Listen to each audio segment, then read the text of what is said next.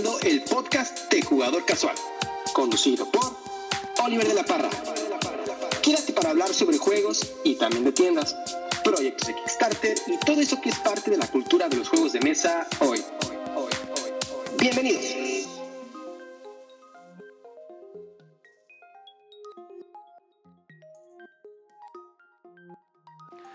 Amigos de Jugador Casual, qué gusto de verdad, qué gusto estar una vez más con ustedes, estar aquí frente al micrófono y poder sentarme a platicar una vez más con ustedes en este podcast de Jugador Casual. La verdad, estoy emocionado, estoy contento, estoy entusiasmado.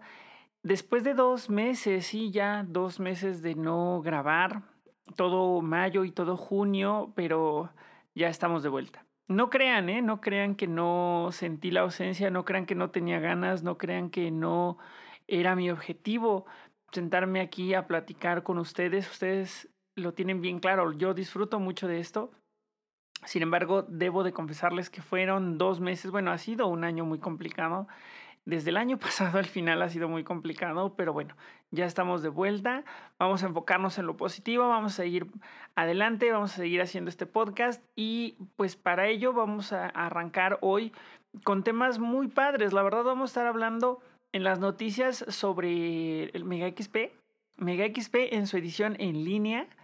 Vamos a hablar también de lo que conlleva y de ahí nos vamos a hablar de cosas mucho más épicas, mucho más locas. Bueno, no que la Mega XP no lo sea, sino que más aterrizado al mundo de los juegos de mesa, más aterrizado a los juegos como tal. Vamos a hablar de vaqueros contra piratas. Y eso se va a poner muy interesante porque yo sé que hay juegos ahí que a ustedes les gustan mucho, que a mí me encantan también, y algunas joyas hay ocultas en estos temas.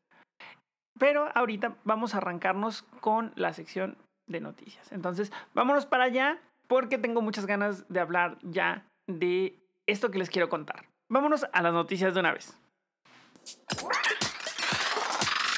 Debir México. Debir México presente en el contenido de Jugador Casual. AEG, Alderac Entertainment Group. Descubre su amplio catálogo de juegos presente en Jugador Casual.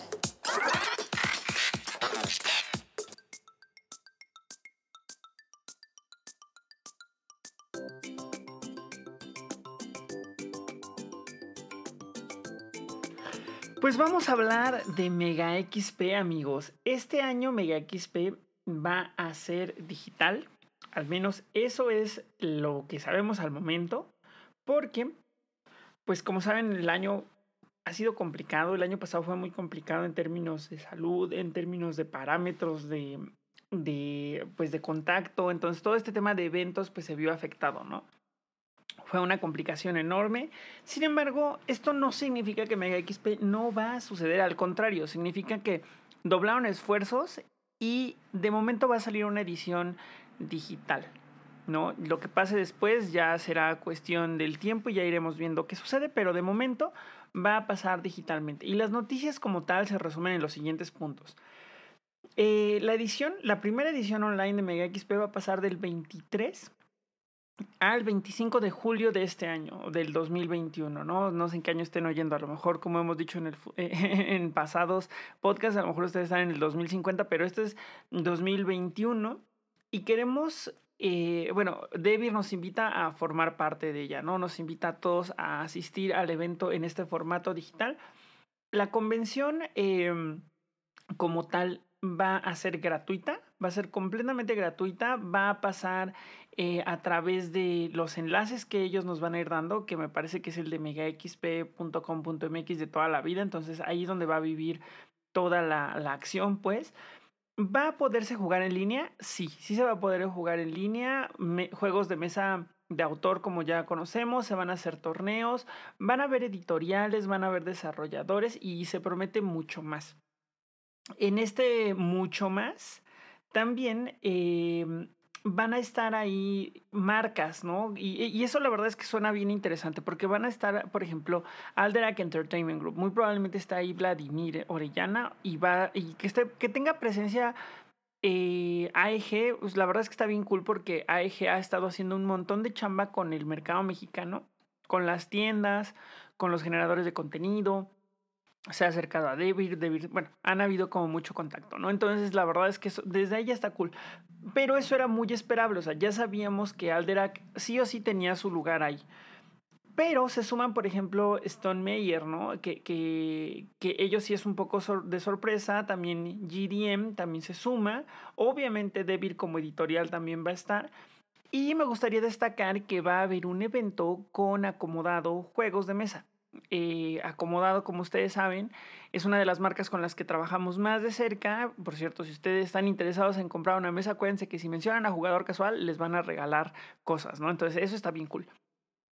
Acomodado va a tener un evento también el día 24, entonces ahí, bueno, yo voy a estar el día 24 específicamente, pues ya les iremos dando más datos de cómo va a estar esto, pero estén muy al pendiente de nuestros canales digitales porque vamos a comunicar también cómo va a ser del lado de acomodado, cómo vamos a estar trabajando, pero van a ver un montón de cosas, también va a estar, van a ver, por ejemplo, temas ahí con Puercomonte, también va a estar, por ejemplo, Em, hay presencia de frikin, ¿no? Entonces hay muchos esfuerzos corriendo al mismo tiempo que le van a dar forma a este esfuerzo digital de Mega XP y a quien le, a quien les mandamos un saludo enorme, ¿no? A Lorena y a todo el equipo de David, que la verdad esto siempre es una chambota y siempre es un montón de trabajo el que hay detrás, ¿no? Eh, van a haber promos, van a haber torneos, van a haber un montón de cosas, entonces creo que esta vez, y lo, lo, destacable de este formato es que está abierta para todo mundo, independientemente de dónde estén, ¿no? Ni siquiera es un tema de únicamente México, ¿no? Si ustedes nos están escuchando de otros países que sé que de repente nos escuchan desde España o nos escuchan desde América Latina o incluso nos escuchan desde algunos países, otros países europeos que no son de habla hispana y quieren participar en una convención de juegos de mesa mexicana, pues entrenle a MegaXP y ahí voy a estar publicando en mis canales digitales más información y los enlaces para poder entrar eh, conforme se acerque la fecha. Otro detalle eh, que cae también en el terreno de las noticias es que muy pronto vamos a dar a conocer los resultados del jam de juegos de mesa que se hizo con Raven Folks. Raven Folks es una tienda muy, muy, muy padre, una ludocafetería es el término correcto, que está en la Ciudad de México, en la colonia Roma, con quien he tenido muchos acercamientos y la verdad no solamente es un tema de colaborar con ellos, sino que son personas muy buena onda con las que me llevo muy bien a quienes mando también un saludo enorme, y tuvieron la iniciativa de hacer un jam de juegos de mesa, pero desde un ángulo como muy, mm, muy, muy, muy... Ah, la palabra correcta es muy profesional, ¿no? Aterrizaron las cosas muy padre, dieron temas, muy en, en la tónica de los jams de juegos de mesa que hacía el Centro de Cultura Digital cuando cuando todavía estaba abierto, ¿no? Cuando antes, previo a la pandemia, ¿no? Se te daba un tema, te daban un kit, que está increíble, porque con ese kit bueno, aparte de homologar cómo se iba a aterrizar el juego en términos de componentes, pues también ya tenías tú todos los recursos necesarios para poder hacer el juego, ¿no? En términos muy, muy, muy físicos. Y eso está muy cool, la verdad. Em, yo tuve oportunidad de participar en este jam como juez y la verdad es que los juegos que revisamos hay cosas muy sorprendentes tanto en el tema de originalidad al implementar la temática a la mecánica, tanto ya en el desarrollo mismo, la verdad es que hubieron, hubo al menos un juego que, que me sorprendió muchísimo. Digo, todos, todos tienen lo suyo, pero hubo uno que dije, esto está muy, muy, muy, muy irreal. O sea, esto ya está así para, o sea, con algunos detalles y esto ya podrían venderlo, ¿no? Entonces, estén muy al pendiente, no solamente de quiénes son los ganadores, sino estén al pendiente de este tipo de esfuerzos que hacen las marcas, o bueno, en este caso las tiendas, para involucrar a los desarrolladores de contenido en nuevas formas de, de capitalizar la creatividad, ¿no? Entonces, porque obviamente hay premios de por medio y van a estar padres, entonces es una chambota de parte de la tienda, pero también es un esfuerzo bien padre para los desarrolladores. Y ya para cerrar con las noticias, un abrazo enorme para la gente de Recreo Lúdico porque están cumpliendo años, están en un aniversario más de su canal y la verdad es que me da muchísimo gusto porque van a tener cosas ahí muy, muy, muy padres. También van a estar regalando jueguitos, van a estar teniendo ahí unas dinámicas, pero ahí sí no tengo, o sea, me gustaría mucho poder hacer spoilers, pero la verdad es que no puedo. En este momento no puedo, pero se van a enterar de todo lo que va a pasar en los canales de jugador casual, pero obviamente en los de recreo lúdico, ahí es donde está lo mero bueno y es ahí donde se van a enterar de qué onda con todo lo que va a ser Fercho y Ro, a quienes de nuevo les mando un abrazo enorme, en motivo de, de este aniversario, ¿no? Ellos tienen un canal de YouTube en el que les va increíble y también tienen eh, Facebook y, e Instagram, ¿no? Y me parece que ya están también en TikTok, de lo cual hablaremos al final de este capítulo. Pero ellos la verdad tienen una onda muy especial. Ellos están muy enfocados en crecer la comunidad, más allá de crecer la comunidad, crecer el hobby y alcanzar a estas personas que no necesariamente son los jugadores clavadísimos, que, que están en Facebook y que ya conocen todo y que tienen Gloomhaven y que, ¿saben? O sea, están buscando crecer hacia esas personas que tienen sus primeros juegos y que probablemente estén comprando en Walmart y que quieren más, ¿no? O sea, ellos buscan a esas personas para, para hacer el discovery y la verdad es que es un trabajo bien loable porque de repente, y yo me cuento entre ellos, muchos nos quedamos con los que ya saben qué onda con, con el mundo de los juegos de mesa, ¿no? Y de repente es difícil alcanzar a través de los canales digitales a estas otras personas, ¿no? Fuera de los canales digitales era mucho más fácil. O sea, ya me, yo me acuerdo perfecto que yo llevaba todos los días un juego de mesa a la oficina y siempre había alguien nuevo que se acercaba a preguntar qué están haciendo, ¿no? Y, a veces sentaban, a veces no se sentaban a jugar con nosotros, pero esa era una manera muy, muy face to face de decirles, estos son los juegos de mesa modernos, estos son los juegos de mesa de autor, esto está pasando y, estas opciones existen, ¿no? Sin embargo, hacerlo a través de canales digitales es una chamba muchísimo más amplia y la verdad es admirable y de nuevo un abrazo enorme y por favor estén al pendiente, vayan a seguirlos tanto a Instagram como a Facebook, como a Twitter, no, a Twitter que no, creo que no tiene, pero a, TikTok y obviamente a su canal de YouTube para que se enteren qué onda con lo que van a hacer para su aniversario. Y pues bueno, la verdad, tantas noticias ya me tienen muy emocionado, me tienen hasta así. Siento que estoy hablando como a mil por hora eh, de, de, la emoción de estar aquí con ustedes de nuevo, de todas las cosas que tengo que contarles. Pero pues ya vámonos a platicar ahora sí de lo mero bueno, porque estoy emocionado respecto a estos juegos de piratas contra vaqueros que les traigo para esta semana. Acomodado Juegos. Completa tu experiencia con una mesa y accesorios de acomodado. Búscalos en acomodado.com. Geeky Stuff. ¿Buscas juegos y Kickstarter? Checa con Geeky Stuff y su servicio en línea. Org Stories. Ludo Cafetería. Tienda. Excelente servicio. Visita a nuestros amigos de Org Stories.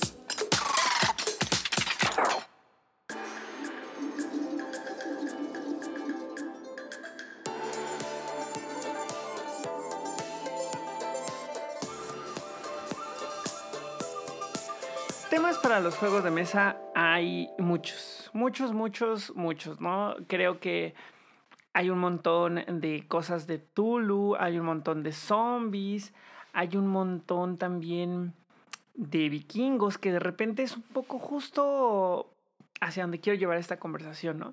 Hacia los vikingos, los samuráis, los ninjas. Y de repente como que pensamos en el lugar que tienen los piratas y los vaqueros que los piratas y los vaqueros, y a lo mejor hasta los astronautas, pero esos quedaron un poco de fuera. Pero los piratas y los vaqueros creo que eran algo que de niños siempre estuvieron presentes, no únicamente en términos de cultura, sino también un poco en términos narrativos, ¿no? Creo que las historias de, de vampiros, yo y mis vampiros, las historias de vaqueros, las historias de piratas eran algo muy recurrente cuando éramos niños y todavía el día de hoy en las narrativas, ¿no? O sea, siempre hay un capítulo eh, de alguna caricatura donde todos están en el viejo oeste o donde todos son piratas o donde de repente vemos justo eso, ¿no? Eh, un contexto de piratas o de, o, de, o de vaqueros. Y eso también obviamente llega de manera eventual a los juegos de mesa. Toca eh, esta gama casi interminable de temas y aterriza en un juego de mesa o en otro, ¿no? Pero lo que yo también creo es que no los vemos tan seguido. No son como el zombie, el monstruo, el, el Japón, eh, que de repente esos son temas que vemos muchísimo más a menudo. No, no, es, no vamos a responder hoy a la pregunta de por qué, que de todos modos seguramente hay una respuesta interesante, muy relacionada seguro con que son historias un poco en desuso después de haber llegado el tema de los superhéroes, ¿no? Pero eso, bueno, eso ya estará explicado. Es más, si quieren, échense Watchmen, donde eh, la novela gráfica donde explican un poco la transición, ¿no? De, de piratas, cómo se quedan atrás por el tema de los superhéroes. Pero hoy vamos a analizar tres juegos de vaqueros y tres juegos de piratas. Eh, un poco para, para checar, ¿no? Pero estos, un poco, no, no, no, no como lo veríamos, por ejemplo, en Unmatch o como lo veríamos en Dice Throne, que ahí vemos a un vampiro, a un hombre lobo, a un mago, a un lo que sea, y aquí vemos, no es, no es ponerlos en una colección de cosas, sino juegos que se traten como tal de ellos. Y me gustaría arrancar con un juego en especial en términos de piratas que se llama Libertalia. Este juego es un juego que salió en el año 2012 y lo hace Paolo Mori. Paolo Mori es el que hizo también Ethnos, que de repente fue un juego muy hypeado. Yo creo que un poco por la, el tema de los generadores de contenido que, que lo empezaron a publicar. O sea, yo recuerdo que la Matatena habló de él y dijo que lo consiguió además a un superprecio, creo que a 10 dólares. Entonces, o sea, Etnos por 10 dólares es de las, de las ofertas más locas y más padres que he oído ever. Por cierto, les mando un saludo enorme a la gente de la Batatena. Em, ¿De qué se trata eh, este juego de Libertalia? Bueno, en este juego nosotros somos un grupo de piratas que está por retirarse y que, está, que quiere fundar su Libertalia. Libertalia es como esta isla de piratas que ya tienen estos tesoros y toda esta riqueza que han acumulado a través de su trabajo como piratas. Y ahí es justo donde empieza este juego, ¿no? Temáticamente es nuestra última misión como piratas y llevamos a un montón de personas y llevamos también la intención de hacernos de la mayor cantidad de tesoros y después retirarnos. Me iba a clavar un poco en explicarles mecánicamente cómo es el juego pero creo que es más ambicioso de lo que puede abarcar de repente un podcast sin acompañarnos del, del componente visual, ¿no? Lo que puedo decirles, el approach que puedo tener al juego es decirles que se parece un montón a Beastie Bar, pero en una especie de super Beastie Bar. Mientras que en Beastie Bar tenemos 12 animales de los cuales escogemos eh, de, de, nuestra mano, o sea, vamos sacando de 4 en 4, aquí tenemos una mano un poco más amplia y tenemos hasta 30 personajes se va a jugar igual uno a la vez por ronda. Aquí no es conforme van entrando y así, sino que aquí nada más se juegan cuatro por ronda, uno por jugador. Y de repente pues ya se, se van haciendo las acciones de día, las acciones de noche, las acciones eh, especiales. Y la verdad es que es un juego que tiene un desarrollo muy interesante, porque a veces ganas en, en, el ser menor, pero a veces ganas por ser mayor, entonces tiene, tiene su encanto. Temáticamente también tiene mucha onda ver a esta gama tan amplia de personajes que van dentro del barco, ¿no? Como mencionaba, desde el desde el perico hasta la bruja, de repente la hija del gobernador, el gobernador, los personajes, eh, eh, toda esta gama variopinta de piratas, ¿no? Desde el capitán pasando por el que está como chistoso, el niño que es el que limpia. Entonces, eh, temáticamente es muy interesante porque nos permite ver un a todos, ¿no? A todos los personajes que están como en el imaginario del barco pirata en una sola, en un solo juego de mesa, ¿no? La, la amplitud temática es de repente el, mayor atractivo de un juego como Libertalia. Y sumaría también un poco que el arte es muy, muy, muy bien aterrizado al tema. El arte se ven como estas novelas viejas, así como portada de libro viejo, así se ve, pero, o sea, obviamente no, no porque se sienta mm, descontextualizado o, o, o mm, out of fashion, sino es más un poco como el tema del tratamiento visual de la imagen, ¿no? Y eso se siente muy, muy, muy bien hecho porque le suma un montón al tema de estar jugando en el, eh, eh, pues un juego de piratas como tal, ¿no? El tablero es un barco súper bonito, te dan una isla particular que tiene además sus propios detalles, hasta su propio nombre para el barco y su nombre para la isla. La verdad es que temáticamente está muy bien hechecito. Es un juego muy disfrutable. Es un juego que, que, creo que va un poco para los jugadores que ya no son como, como tan, tan, tan casuales. A lo mejor sí hay un poco mucho de estrategia y un poco mucho de leer para poder generar de repente eh, el, el qué voy a hacer y el cómo va a pasar. Sin embargo, algo que creo que también le suma un montón al tema de diversión es, este, es esta onda de medio tratar de leer la mente de los demás, ¿no? Decir, yo voy a jugar esta carta, pero sé que los demás también la tienen, entonces mejor no la juego en el mismo momento y me espero y busco otras opciones, o sí la juego porque a lo mejor ellos están pensando lo mismo que yo, ¿no? Entonces esos juegos como de repente de decir psicología inversa, inversa, inversa, para ver qué es lo que van a hacer y también determinar qué es lo que voy a hacer yo, son juegos que al menos para mí tienen mucho atractivo especialmente con grupos con los que ya has jugado mucho, ¿no? Pero es un juego divertido, es un juego que recomiendo y es un juego que tiene un encanto muy, muy, muy de piratas.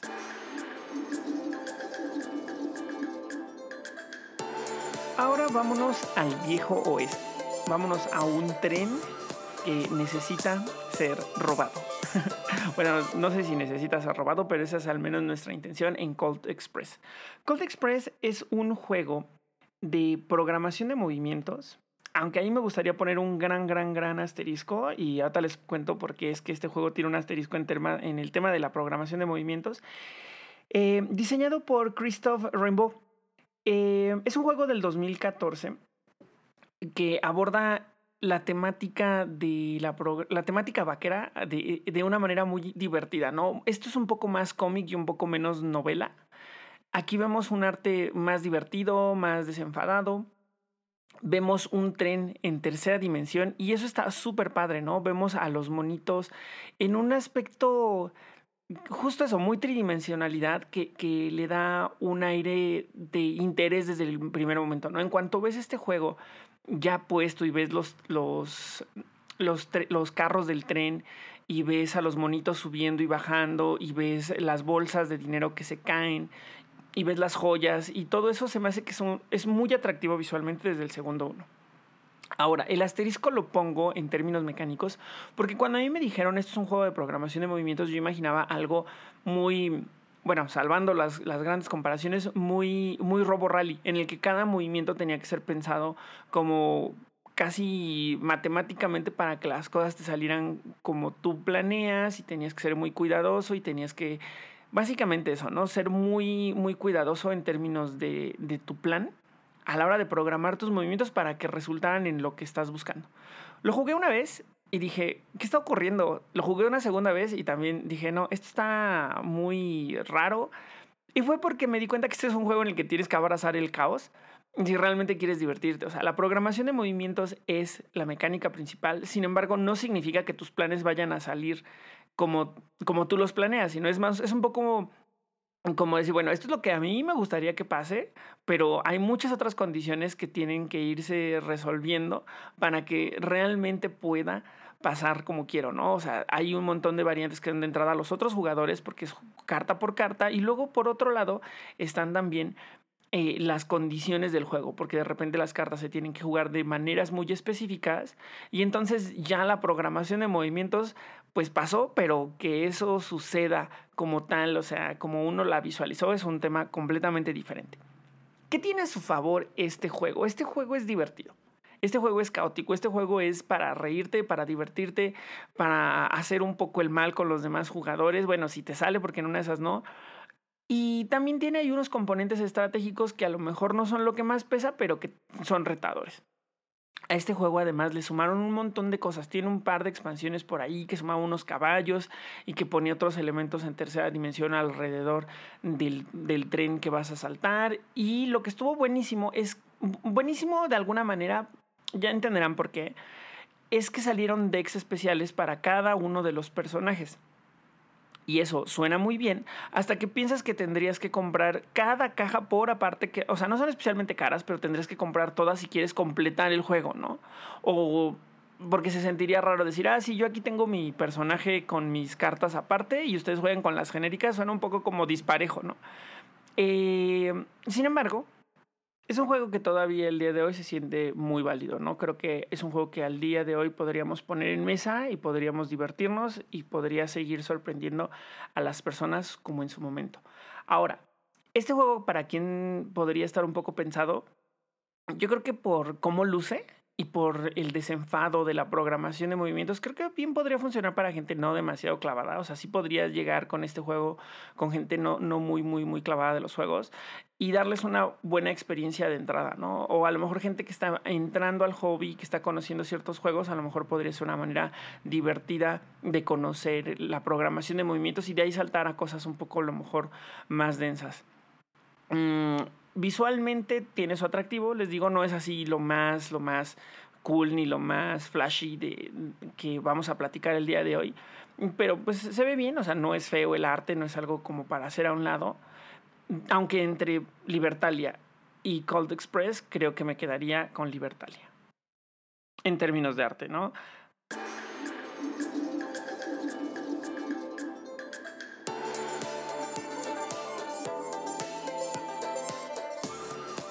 Nuestro siguiente juego de piratas nos pone en la nave donde están los piratas más tontos de la existencia. Y son tan tontos que es mejor deshacerse de ellos y vamos a dejar que entre ellos solitos se maten.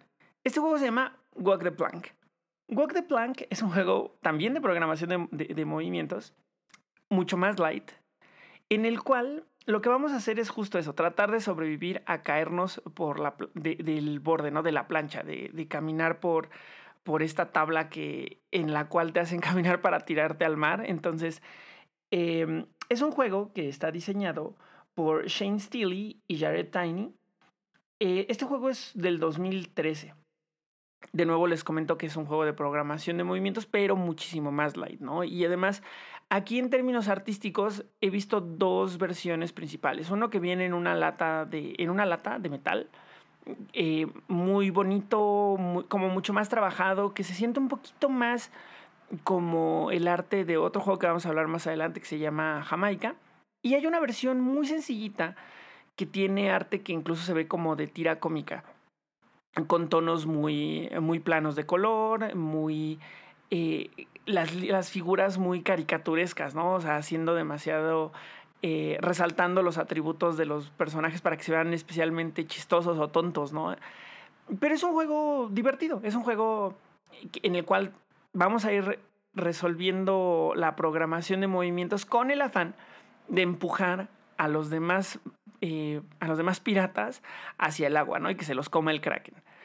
Es un juego que recomendaría incluso antes que, que Cold Express.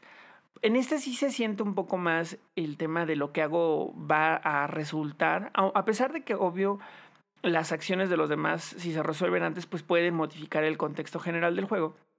Y entonces ya no va a salir mi plan como yo lo pensaba, ¿no? Pero aquí se siente un poquito más de control respecto a qué va a suceder, cuál es mi outcome versus eh, Cold Express, donde de repente todo se siente un poco más caótico. Los meeples son muy bonitos, tienen ahí de nuevo a los piratas con sus caras chistosas. Hay un meeple de, de, un personaje fantasma, porque en algún punto, si eres el primero en salir, entonces puedes jugar con el meeple fantasma y seguir haciendo el mal, ya ahora solamente por la diversión de hacer el mal, ¿no? Mm, ¿Qué otra cosa podríamos sumar de Walk the Plank? Es un juego muy portátil, es un juego muy. es pequeñito, ¿no? Es una caja súper un juego para llevar a todos lados, definitivamente. Y creo que eso también le da de repente cierto, cierto valor, ¿no? Como para poderlo llevar, bueno, en el tiempo en el que podíamos salir, eh, era un juego que yo, solía llevar a la oficina y pues nos sentábamos a jugar y nos divertíamos mucho haciéndonos el mal los unos a los otros, porque además tiene ese, ese toque de Take That que no se siente tanto en Cold Express, ¿no? Aquí se siente mucho el Take si te sale bien, lo vas a resolver bien, si no vas a terminar probablemente tú siendo el que caiga por, el, eh, por la borda. Pero creo que eso además se alinea mucho al perfil de ciertos jugadores o al tipo de experiencias que buscan ciertos jugadores, ¿no? Que es un poco fastidiar al prójimo porque es la manera en la que demostramos nuestro aprecio molestando a nuestros amigos y tirándolos por la borda para que se los coma el kraken.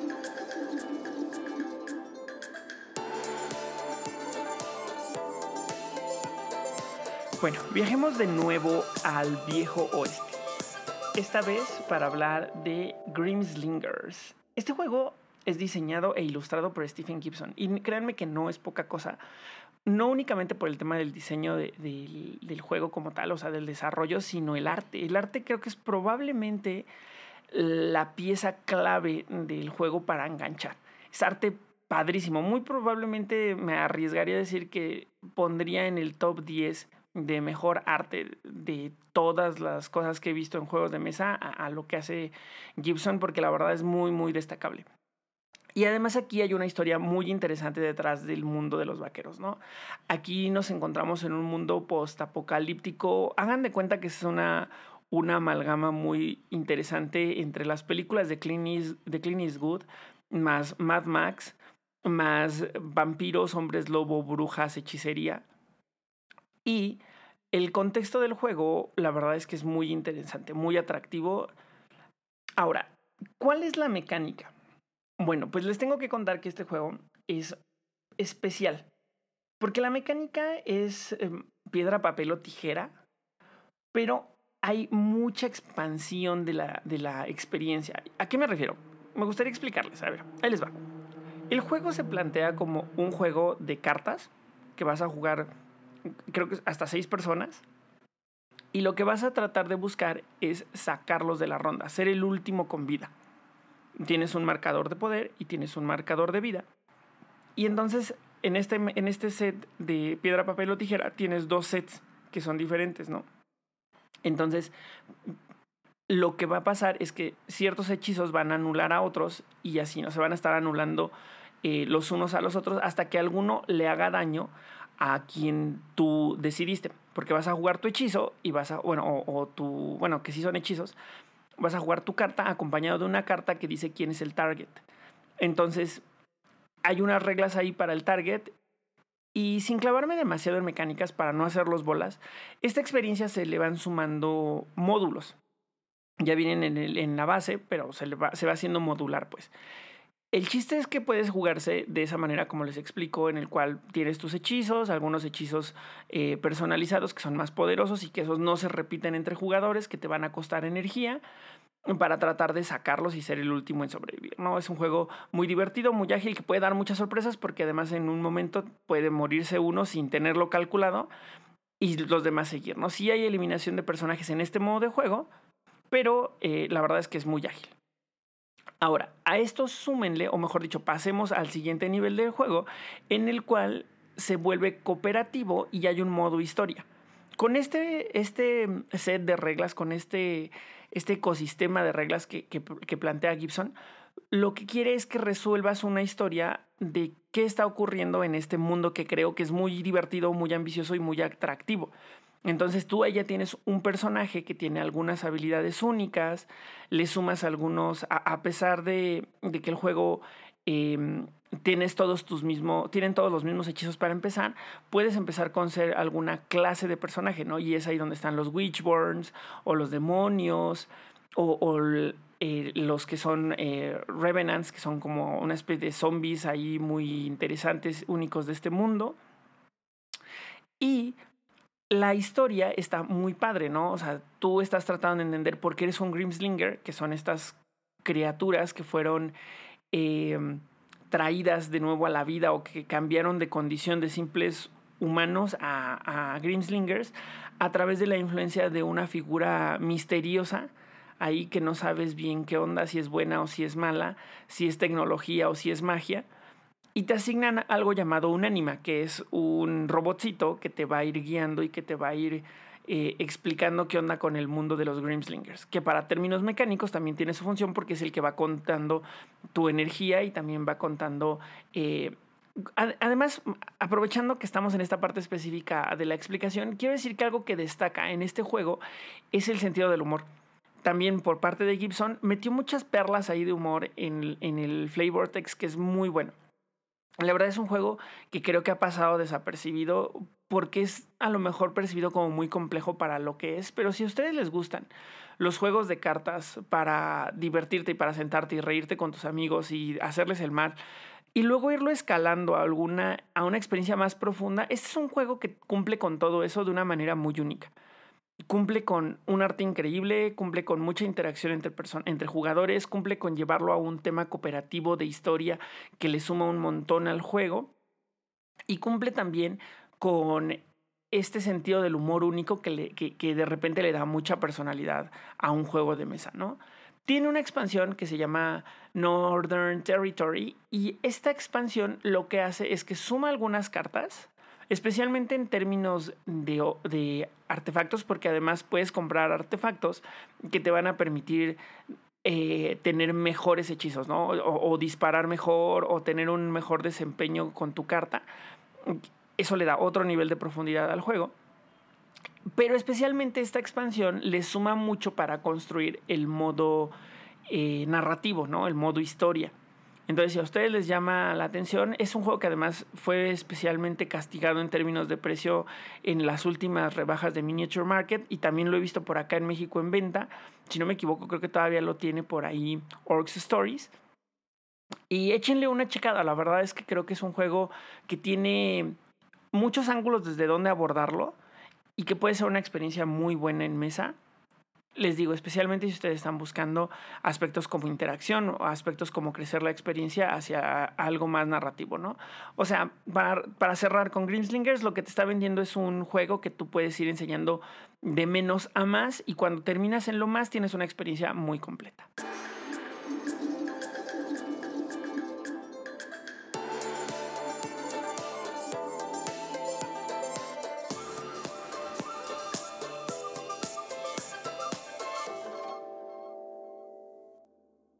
Y nuestro último juego de piratas es probablemente uno de los más clásicos. Me refiero a Jamaica.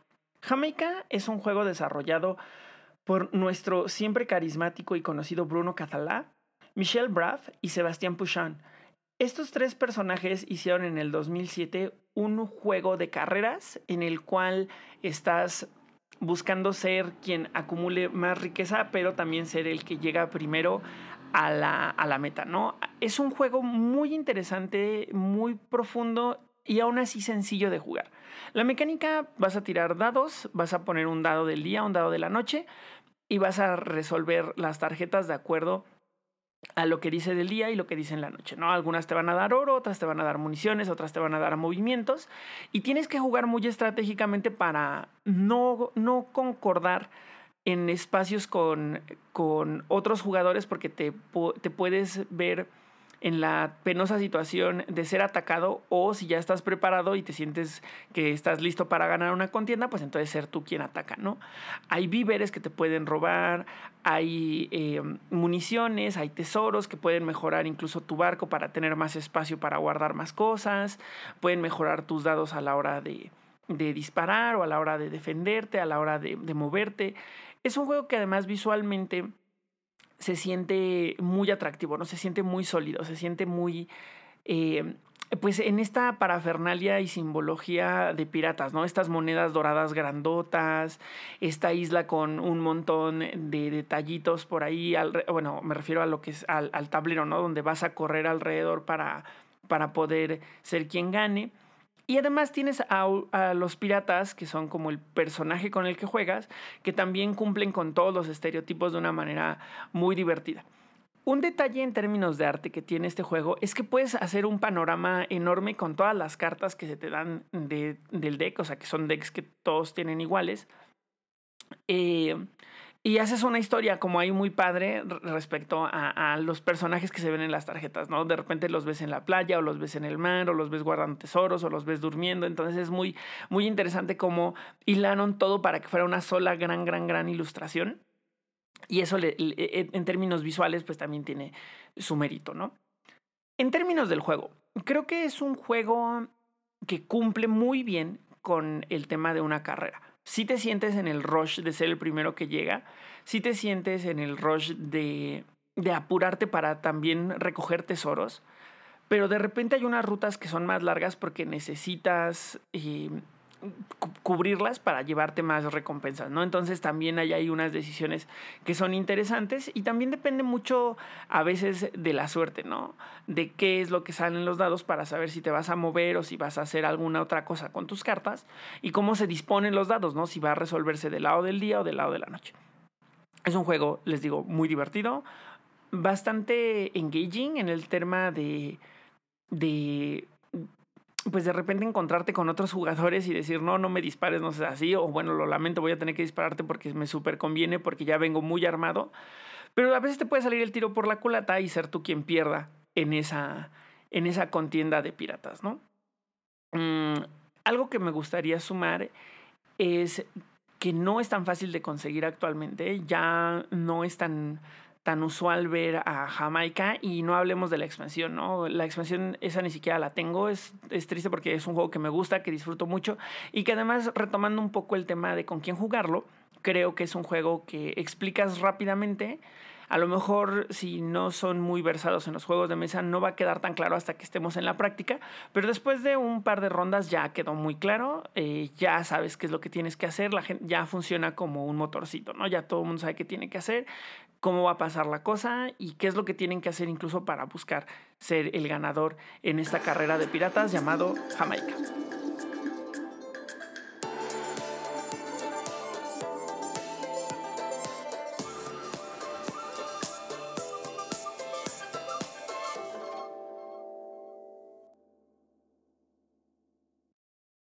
Vámonos con el último juego de la lista. Y esta vez es una novedad, porque creo que los juegos que trajimos anteriormente, que estuvimos platicando, el más nuevo era Grimslingers del 2015. Sin embargo, The Few and es un juego del 2020 que salió a través de Kickstarter y que está basado en una novela gráfica. Este juego fue diseñado por Mike Nied, que mm, hizo un deck building pero de estos deck buildings que se sienten muy ambiciosos en términos mecánicos. Probablemente si lo tuviera que comparar para que ustedes entendieran más o menos por dónde van los tiros, diría que lo más similar que he jugado es Clank. Y les, me gustaría mucho explicarles qué onda con ese juego. Primero el contexto. Somos algo llamado eh, Course Chasers, que son vaqueros en este mundo postapocalíptico donde el agua lo es todo, es, la, es el currency del juego y es el, el, bien más preciado, ¿no? Porque ya no hay ni una sociedad bien establecida ni sistemas de nada, entonces el agua es, eh, es indispensable. Muy al estilo de nuevo de Mad Max. Y aquí hay criaturas eh, mágicas que son representadas como cuervos, pero también vemos wendigos, vemos a algunos otros Mm, personajes que de repente son como fantasmagóricos, que son como monstruos. La verdad es que eh, en términos de mitología creó un universo muy divertido, muy profundo y muy atractivo. Un poco al estilo de Grimslingers, pero aquí la diferencia es que como sí está todo hilado por una historia eh, que es una novela gráfica, pues entonces aquí se siente incluso como más entendimiento del desarrollo, no solamente de los personajes, sino de todo, ¿no? de este contexto, de por qué tengo que hacer las cosas. Es un juego para cuatro jugadores donde tenemos eh, eh, empezamos de una manera asimétrica cada quien con un personaje que empieza del lado normal y que conforme va a recibir unidades de maldición, conforme se va volviendo maldito, se puede voltear y entonces tiene unos stats diferentes, ¿no? Regularmente más basados en ser más agresivos, pero con detrimentos. Tienes también un, track de vida, un track de municiones que te va a permitir mejorar los impactos que tienes y obviamente ser mejor a la hora de cumplir con tus diferentes tareas. Por un lado, tienes que cumplir con trabajos, ¿no? Porque pues de algún lugar tienes que sacar eh, dinero, bueno, agua y también puntos de victoria. Y esos trabajos puntúan al final del juego, pero también gran, gran, gran parte del juego se va a tratar de moverte alrededor del tablero a, a locaciones muy específicas, donde fue visto por última vez alguno de los wanted o de los most wanted, ¿no? Y entonces ahí es donde vas a tener enfrentamientos, vas a dispararles, vas a, a, tratar de vencerlos para irte haciendo de estas tarjetas y a su vez irte haciendo de puntos de victoria porque son los puntos de victoria los que van a determinar al jugador ganador. ¿Qué otras cosas destacan de este juego? Definitivamente el arte destaca mucho. Cada uno de los personajes tiene su propio deck y cada deck está compuesto por ilustraciones muy variopintas en términos de estilos, pero siempre aterrizados al look and feel del juego, ¿no? La verdad es que eh, no hay desperdicio. Casi todas las ilustraciones que vi están padrísimas. Desafortunadamente creo que la única que me viene a la mente que no me gustó es la pequeña litografía que viene en el juego cuando lo abres, pero de ahí en fuera está muy padre. Hay muchas sorpresas. Además, si tú lo abres sin conocer nada de, este universo, te vas a llevar muchas sorpresas, ¿no? Desde el segundo uno vas a decir, ¿qué onda con este personaje que se ve como si fuera un, un líder eh, babilónico y ahora es un vaquero? ¿O qué onda con esta chica que se llama Redhead porque cuando se vuelve maldita tiene este aspecto tan diferente. o por qué esta pequeña niña cuando se vuelve maldita se está convirtiendo en un cuervo. Entonces hay un montón de cosas y de detalles ahí súper, súper padres, súper vistosos que te van a ir haciendo que te enganches poquito a poco, ¿no? Ahora, ¿dónde está la diferencia de este juego contra otros deck buildings? Bueno, la manera en la que construyes tu, tu deck muy a la diferencia de muchos otros deck buildings donde tienes una línea de cartas donde tienes que comprar, aquí es en la primera fase del juego donde haces improvise. Entonces improvisas y lo que vas a hacer es que tomas dos cartas del deck principal, eliges cuál te quedas y eliges cuál descartas. Y entonces vas construyendo tu deck a través de una manera secreta porque no saben los demás qué te llevaste, pero sí que descartaste, entonces puede irte dando una idea de qué es lo que están llevándose para ir perfilando su deck, ¿no? Em, pues la verdad es que para mí fue una gran sorpresa, muy positiva. Fue un juego que además no salió nada caro, considerando la cantidad de componentes y la calidad de los componentes, porque incluso tiene miniaturas, ¿no? Tiene ahí unas miniaturas de los personajes para que vayas viendo hacia dónde se van moviendo en el mapa y unas miniaturas de los enemigos principales, de los Most Wanted, porque estos personajes también se van a ir moviendo al mapa, porque si llegan al punto central, que es donde, de donde arranca la historia, o de donde arrancan las partidas, o de donde arranca cada uno de las rondas y te regresan. Eh, si llegan ahí, pues entonces también eh, se acabaría el juego, ¿no? Sería alguna de las maneras en las que se detona el final del juego. Algo muy destacable de este juego, en este mix and match de mecánicas y de recursos que de repente se sienten tomados de otro lado, pero muy bien aterrizados, es el tema de los encuentros. Si ustedes han jugado Arkham Horror, seguro el tema de encuentros les va a, brincar inmediatamente. Em, si tú estás en un lugar determinado en el juego, eh, ya sea el desierto, las ruinas o los cañones, o en un lugar maldito, tienes que resolver un encuentro. Estos encuentros tienen opciones en los cuales tú regularmente tienes que pagar mucho para mayor recompensa o poco para recompensas pequeñas, o si no puedes pagar nada, entonces regularmente va a jugar en tu contra, ¿no? Esto es muy, muy, muy similar a, a, a, a esa fase también de encuentros de Arkham Horror, se siente incluso hasta un poco como un homenaje, porque la verdad se lo trajeron igualito, pero muy bien implementado y le suma mucho al juego, ¿no? Porque a través del azar, a través de no sabes qué me va a pasar aquí, o sea, de esta incertidumbre de no sé qué va a ocurrir, te puedes llevar a un beneficio que no esperabas, ¿no? Pero a veces para pagar ese beneficio vas a desacompletar recursos que tenías muy medidos para ir a matar a ese most wanted, ¿no? O a, o a esos otros wanted que estaban por ahí pululando. Entonces se siente mucha mucha interacción con el juego, ¿no? Es el juego te está retando todo el tiempo a, que tomes decisiones, a que, a que hagas cosas que a lo mejor no tenías planeadas, pero son más convenientes, pero te dejan en desventaja para hacer el plan completo, o a lo mejor incluso ya no lo puedes tomar. Entonces, creo que es algo bastante interesante, bastante profundo. Y si a ustedes les gusta de repente ir a hacer el mal a sus jugadores o a las personas con las que juegan, a sus amigos, tiene ahí también la posibilidad de dispararle, ¿no? De atacar, de robar a, los otros jugadores si están en el mismo lugar. Afortunadamente este take está muy bien medido porque tú pagas mucho para eso, tu recompensa puede ser mucha, pero el que se ve robado no, no le roban tal cual, ¿no? O sea, va a recibir un daño por la agresión, pero no, no hay un robo per se. Entonces de repente se siente como una una estrategia lateral para conseguir cosas, para conseguir puntos o para conseguirlo algo que te beneficie eh, de manera inmediata, sin afectar tanto al, al, otro, ¿no? Pero sí cumpliendo con este tema de pues ya vine a fastidiarte a través de robarte, ¿no? Es un juego bastante padre, muy recomendado. A mí me parece y que si a ustedes les gustan los deck buildings y les gusta probar todas las formas en las que se están aterrizando los diferentes deck buildings, vale mucho la pena echarle una buena checada a The Few and Cursed o como lo van a encontrar traducido en Amazon, Pocos y Malditos. Juárez by Night. Descubre el mundo de Vampiro, la mascarada con Juárez by Night. Escúchalo en Spotify. Masterface, el mundo de Vampire The Eternal Struggle, en un podcast especializado. Masterface, escúchalo en Spotify. Ludoteca Nacional, datos, juegos, memes, checa la Ludoteca Nacional en sus redes sociales. Recreo Lúdico, a todos nos gusta el recreo y más con juegos de mesa. Checa Recreo Lúdico en sus redes sociales. Voces de Londres. Todas las subculturas, los fandoms y los más freaky están con las voces de Londres. Escucha su podcast en Spotify.